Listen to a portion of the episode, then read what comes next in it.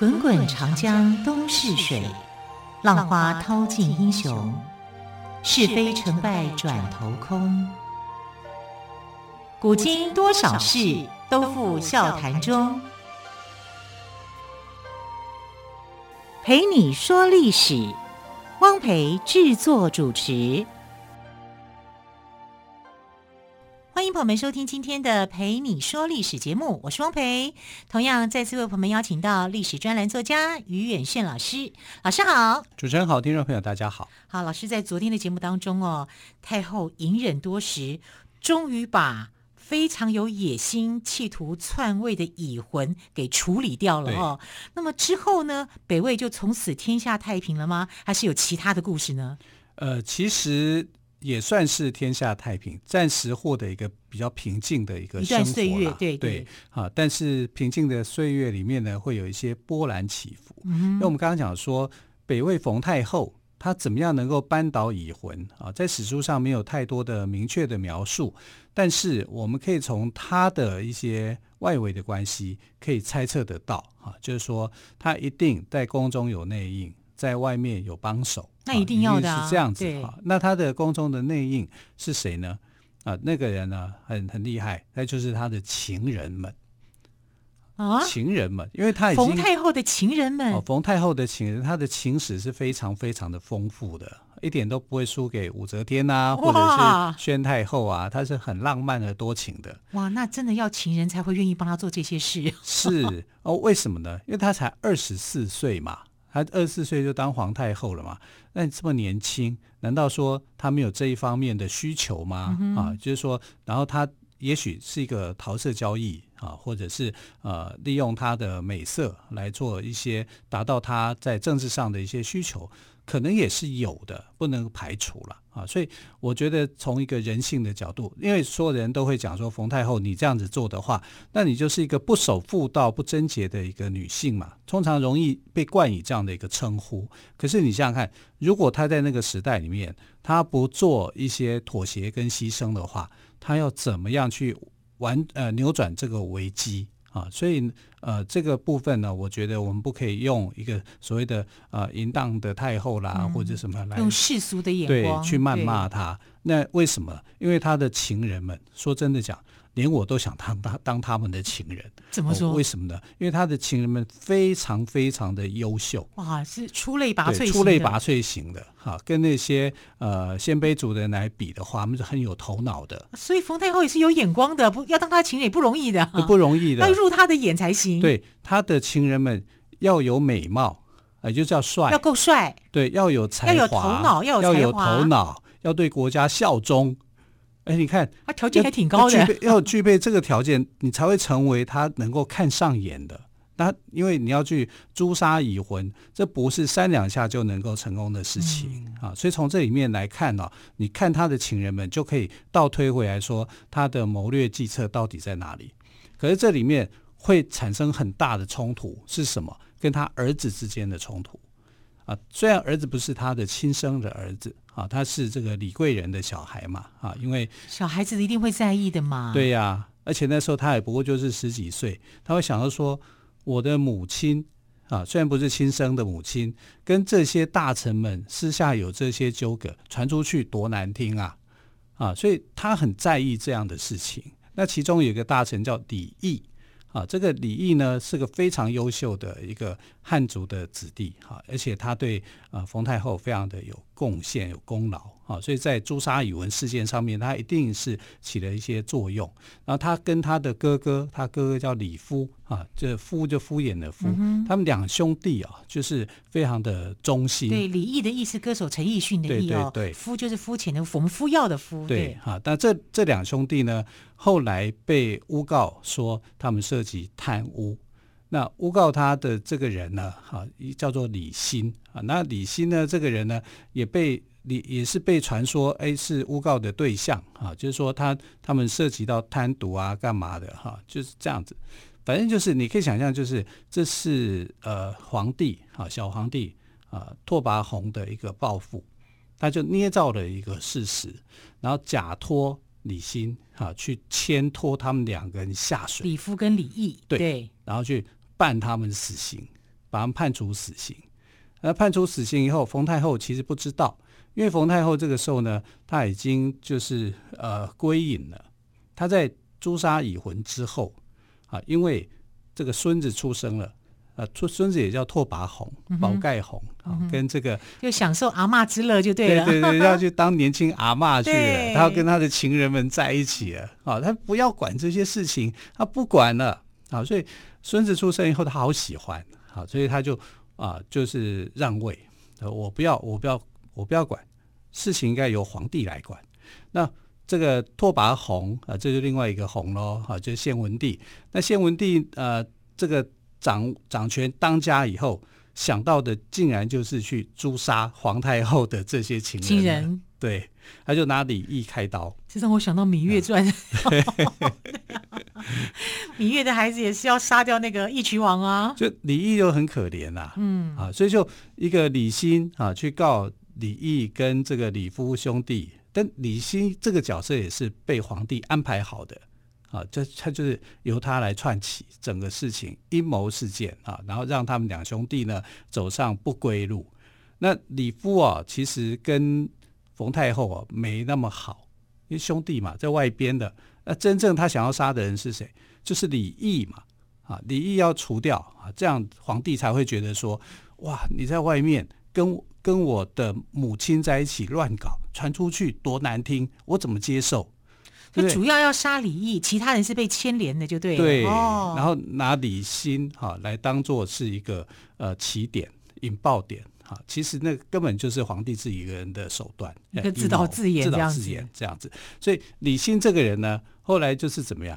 呃，事情成功以后啊，因为他也算是被被控告是贪渎的对象，他被打了一百下，杖责一百。啊其实算比较轻的，因为你去打屁股的时候啊，有真的打，有假的打。嗯，他这一百是假的打，看上去很重，啊，其实落在屁股上面很轻啊。那他这个被呃处罚以后呢，李欣一路当官，呃，从地方官一直当到中央官。哇！所以你就可以知道说，李欣这个人就是陷害他呃李义兄弟的元凶嘛。那为什么皇帝授权呢？皇帝授权。对，那这个事情，要不然怎么会一路升官？对，那冯太后知道以后，你说会怎么样？我的儿子竟然做这种事情，气死了，气死了！你你拿这种东西，就是说冯太后跟李毅之间是有奸情，重点是能够把李毅给害死，他就是要除掉李毅，李毅就这样被除掉了。除掉了以后，冯太后对他的这个儿子心生不满，心生不满以后，就变成说。他要去对付他儿子，那对付他儿子，哎，那不就变成了这个政变嘛？对啊，不就变成宫变嘛？对不对？那拓跋宏啊，心心里头也是很紧张的。他说：“那我不要当，那我不要当，他就怎么样？他就当太上皇。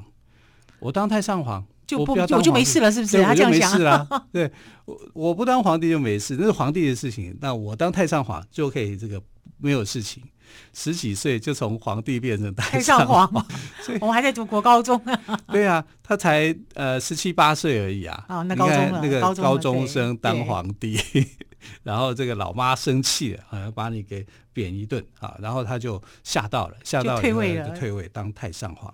可是，所以冯太后还是很有本事的。对，那就变成说，那你当太上皇的话，那你是不是要推一个人上来当皇帝啊？对呀，他就推他叔叔。啊，叫做拓跋子推啊，要来当皇帝，但是呢，这个冯太后就不同意，啊，不同意，大臣们也反对，反对的情况之下呢，拓跋子推呢，只好就没当皇帝了，啊，因为他本来也是有这个野心的，既然这我的侄儿不想当，那我来当，结果没想到大家反对，那他反对他没戏唱，他就不上来。那拓跋子推呢，后来就要去赴任啊，到青州去当他的刺史，结果。还没上任就被杀了，就死了啊！你死在途中呢，大家就怀疑说你这个死亡是有问题的，因为冯太后可能就找人下手了。那呃，他的儿子拓跋宏呢，做了另外一件让这个呃冯太后很生气的事情，就是把他的爱将慕容白药给处死，就杀了杀了慕容白曜。慕容氏本来就刚刚说过，我们曾经说过慕容氏就很漂亮啊，对啊，很英俊很潇洒啊。那他本来是已婚这边的人，后来这个呃冯太后呢就策反他，他变成冯太后冯太后这边的人，对，然后跟他可能也有一点暧昧的关系，应该是、啊、对。那这个他的儿子，反正只要跟跟我这个母亲有暧昧的，我都要杀。因为他忍受不了啊这种感觉，非常的生气。我想这个正常反应也是这样，对，啊、对，所以他杀了李毅、慕容白药以后，冯太后呢就不可能跟这个儿子又不是亲生的，那有什么样的一个关联？哈，所以他就太上皇，他就不不想当皇帝啊，只想当太上皇，因为想要避避免说冯太后对他下手。那这样子五年后，这个皇帝就过世了。过世的时候，你看才二十几岁。可是他不已经当了太上皇了吗？对呀、啊，都没什么事了，他还过世。冯太后会愿意放过他吗？应该还是心里过不去。对，所以司马迁在写《资治通鉴》的时候，就认为说他的死亡就跟冯太后有关联，很可疑。对，很多的历史学者都认为说他的死啊，因为他是死于不正常的一个情况之下、嗯、啊，所以冯太后呢是对他是有杀机，是怀恨的。我们休息一下，再请岳轩老师来跟听众朋友们分享喽。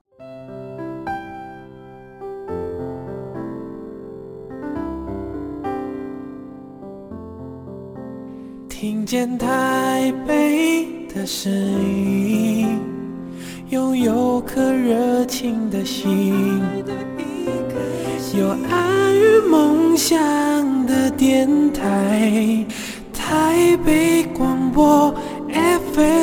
九三点一。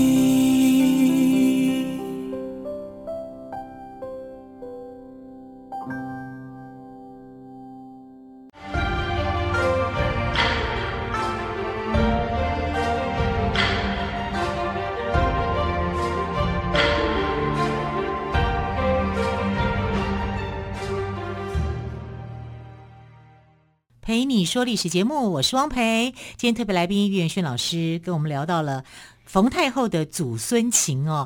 可是呢，我们还没有听到祖孙情之前呢，我们又知道他先把他的 这个对他的儿子怀恨在心。对，他跟他儿子之间有很激烈的冲突。对啊，因为他儿子用计杀了他的情人李毅啊，连带的李毅的哥哥啊也被处死。对，然后他们家的这些姻亲啊，全部都被处死。呃，等他知道以后，只要有跟他妈妈传出绯闻，跟冯太后传出绯闻的，他通通把他们处理掉。对，包括大将慕容白药啊，所以这个是轩然大波啊，就是家务事变成那个国家大事。但你说这是不是也跟国家大事也是有关？主要是因为冯太后的眼光跟人家不一样。她不，她是一个非常年轻的皇太后，她需要让国家能够安定，她选择了用这种桃色的方式，哈，用她的优势来笼络这些呃具有才华啊，不不但只有美貌而已，还有才华啊，然后还有能力的这些大臣啊，能够帮助他。其实他的这些情人们，他情人不止李义一个啊，还有很多啊，包括像李冲啦、王睿啊。这些人都真的有几个特质，就是帅气、英俊啊，有才华、有能力。那你这而且都是汉人，那你说这个会不会跟这个呃拓跋氏的这些鲜卑族的人有冲突？会，所以他们内部就分成两派，一派叫鲜卑派，一派叫汉人派啊。这两派的人呢，就变成很大很大的冲突了。那他的孙子呢？拓跋宏、宝盖宏，也就是后来的北魏孝文帝。那孝文帝呢，从小是很受这个冯太后的喜爱的，因为冯太后为了他，所以这个临朝称制他就还给了这个儿子拓跋宏。孝文帝拓跋宏，那、嗯、两个真麻烦，都叫拓跋宏，叫拓跋宏。对啊，然后这个孝文帝呢，没想到说啊，他起来就翻脸啊，因为他。忍受不了，没有真的没有办法受得了哈，所以就呃有有这么样的一个冲突。那等到他当太上皇以后呢，其实后来冯太后还是把他给害死了。那冯太后害死自己的儿子以后呢，他对他的孙子态度也改变，因为那毕竟是拓跋宏的亲生的儿子嘛，啊，他就怕说这个小孩知道以后我你老爸是不是被我害死了，那你是不是会报复？类似这样，所以他心理上面是很不平衡的啊，所以他对这个小孩非常的坏，从一开始的很疼爱，到后来几近于虐待的方式在管理这个孩子。天哪，那也反差太大了吧？对啊，甚至把他关起来，不给他饭吃，冬天冷的时候没给他足够的衣服，哎，这个叫家暴哎，虐儿哎，他就是家家暴虐儿，又不是我的小孩啊，对不对？我的儿子，这个儿子我都我都敢对他这样子相爱相杀嘛。嗯、那自己的孙子也不是我的孙子啊，啊，他也没有真的啊，一开始是疼爱，那是因为太你太小，小婴儿很可爱。等你长大了，你我怕你会有一天来对付我，对，啊，所以他心里头是很不平衡。但是这个他这个孙子啊，很特别，他非常爱他阿嬷，这奇怪了，当亲人嘛，啊，就是。对他的依靠程度很重啊，所以就，即便是阿嬷对他这么坏啊，对他那么凶狠，他对他还是很喜爱啊。尤其他喜欢汉族的文化啊，他从阿嬷的身上都可以学习到。那这个小孙子啊，北魏孝文帝哈，他有一个优点哈，就是他旁边的大臣都很支持他，尤其是冯太后的情人们。一个比一个疼爱孝文帝啊，啊，尤其像大臣李冲啊，李冲是最支持他的啊，就是那个冯太后每次想要去打他的时候，他就赶快去护卫他，不要打，不要打，好像爸爸一样，就有那种父亲的角色。那我就觉得说，冯太后跟她情人们好奇怪的那种感觉，因为一般你会被当做是情人啊，那我们也许用一个难听的话，就是说这叫男宠。对，可是他不是男宠，他就是他的情人。武则天的那些就叫男宠，只有美色。但是呢，冯太后比武则天还早的冯太后，你要当她的这个男宠，你要被他变成可信任的人，是他要真心信任你。嗯哼，所以你必须不但要长得帅气，要好看，因为我要跟你上床嘛，你必须要这样子。然后你还要有才华。因为我欣赏你嘛，啊，你就必须要有这个能耐，你还要有治理国家的能力。能力，我需要你啊！我不是只有需要你那张脸皮而已，我还有你的整个你要有脑袋，你要脑袋，你脑袋是空的。要长相有长相，要脑袋有脑袋。哎，脑袋是空的，我才不理你耶。对，所以他的情人哈，跟这个后世的男宠差异性很大，而且几乎每个都是大臣。啊，而且都是很能干的大臣，能够做出啊一番事业的大臣，是令人觉得很钦佩的哈。就是说，你不可以把他当成就是一般的面首啊、男宠这样在看待，绝对不是。所以呢，在这个他的情人们的这个帮助之下，稳定了他的孙子哈拓跋宏的这种心情，因为有时候。被就是北魏孝文帝嘛，对对，被阿妈欺负的时候，还可以找他们去诉苦。啊、我被打了 啊！尤其那个李冲，李冲是非常非常支持的。这个这个他的这个情人里面，李冲最特别啊，因为他是又爱国又帅气，然后又对冯太后又忠心、嗯、啊，然后又很爱这个小孙子，小孙子。对啊，是这样的一个角色，所以他帮这个北魏孝文帝推动了很多的政策。那有些政策啊，其实跟当时的呃鲜卑族人是有冲突的。你知道，现他们的那些官员，我们一般来讲，官员要要不要有薪水？要嘛？当然要啊。对呀、啊，那怎么生活呢？是啊，北魏时期官员不想要薪水，为什么？因为他们觉得用抢的比较容易啊。对，这样治安会好吗？这样人民很可怜呐、啊。是啊，他们觉得你限制我一个月拿多少钱，只能拿多少，这样不公平啊、呃！他们就会去跟老百姓直接要，直接抢。这老百姓很可怜呢。对，可是这是鲜卑的习俗，你就是我的财产啊！他还是有那种胡人的那种那种风气嘛。但一旦你汉化以后呢，他就不准了。我们要有俸禄。啊，薪水跟这个呃粮食俸禄这两种不同的概念，要分开。然后你每个月你的官位是什么，就有多少，要固定给你，你不可以再去抢人家。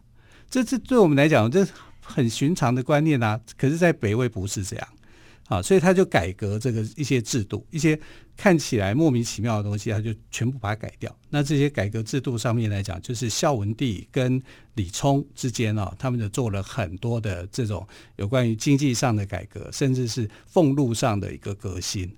所以，呃，冯太后的情人们啊，很不同的，他是会去保护冯太后的利益，也保护国家的利益。啊，所以我们在讲到冯太后，她跟她的孙子之间，也因为这样子，在这些大臣兼情人的不断的调和之下，就改变了。所以，他跟他孙子的祖孙情又恢复了，就恢复了，哈，就变得很好了。哦，而且他第一次这个称制。当这个呃类似像女王一样的这个角色的时候，大概只有十八个月。那这一次他又再一次哈，因为小孙子上来当皇帝，这时候年纪很小，所以他就总共了执政了十四年多。他前后这样子执政了十五年，嗯，所以他也因为这些他我们说情夫好了对对对 的一些调和哦，对啊，所以冯太后也开始悉心教导。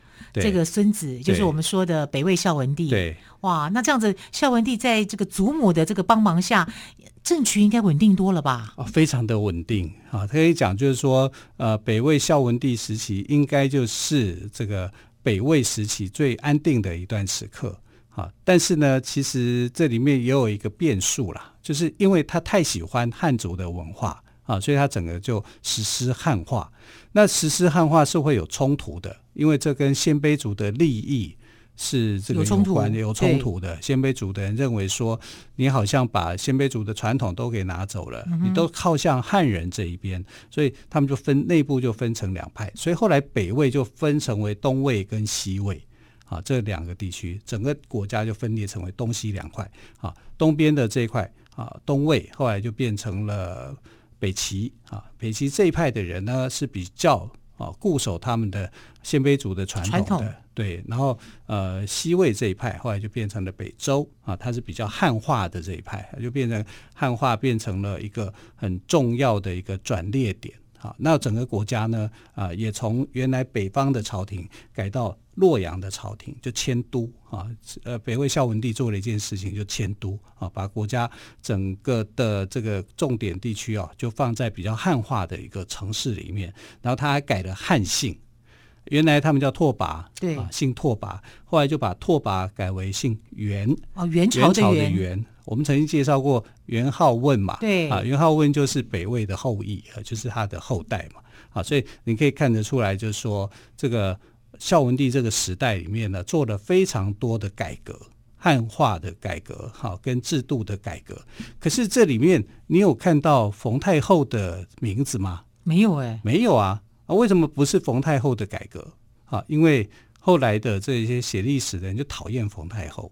就认为冯太后呢，你就是一代妖后嘛，你凭什么坐上台面来啊？你这么多的情人情妇，然后你对你儿子这么残忍，你还杀了他，这都不应该是一个当母亲的应该要做的。对，可是那个时代里面，那个孩子也不是他亲生的孩子啊啊！北魏时期的很多的政策都很奇怪的啊，啊所以。如果我们换一个角度去看冯太后的时候，冯太后的贡献还是要被肯定的，是因为北魏孝文帝的整个政策说穿了就是冯太后的政策。嗯，所以说北魏孝文帝的汉化运动哦，背后一双推动的手就是冯太后。对，好，非常谢谢岳炫老师今天再次跟我们讲冯太后的故事，老师谢谢喽，谢谢，亲爱的朋友，我们明天再会，拜拜。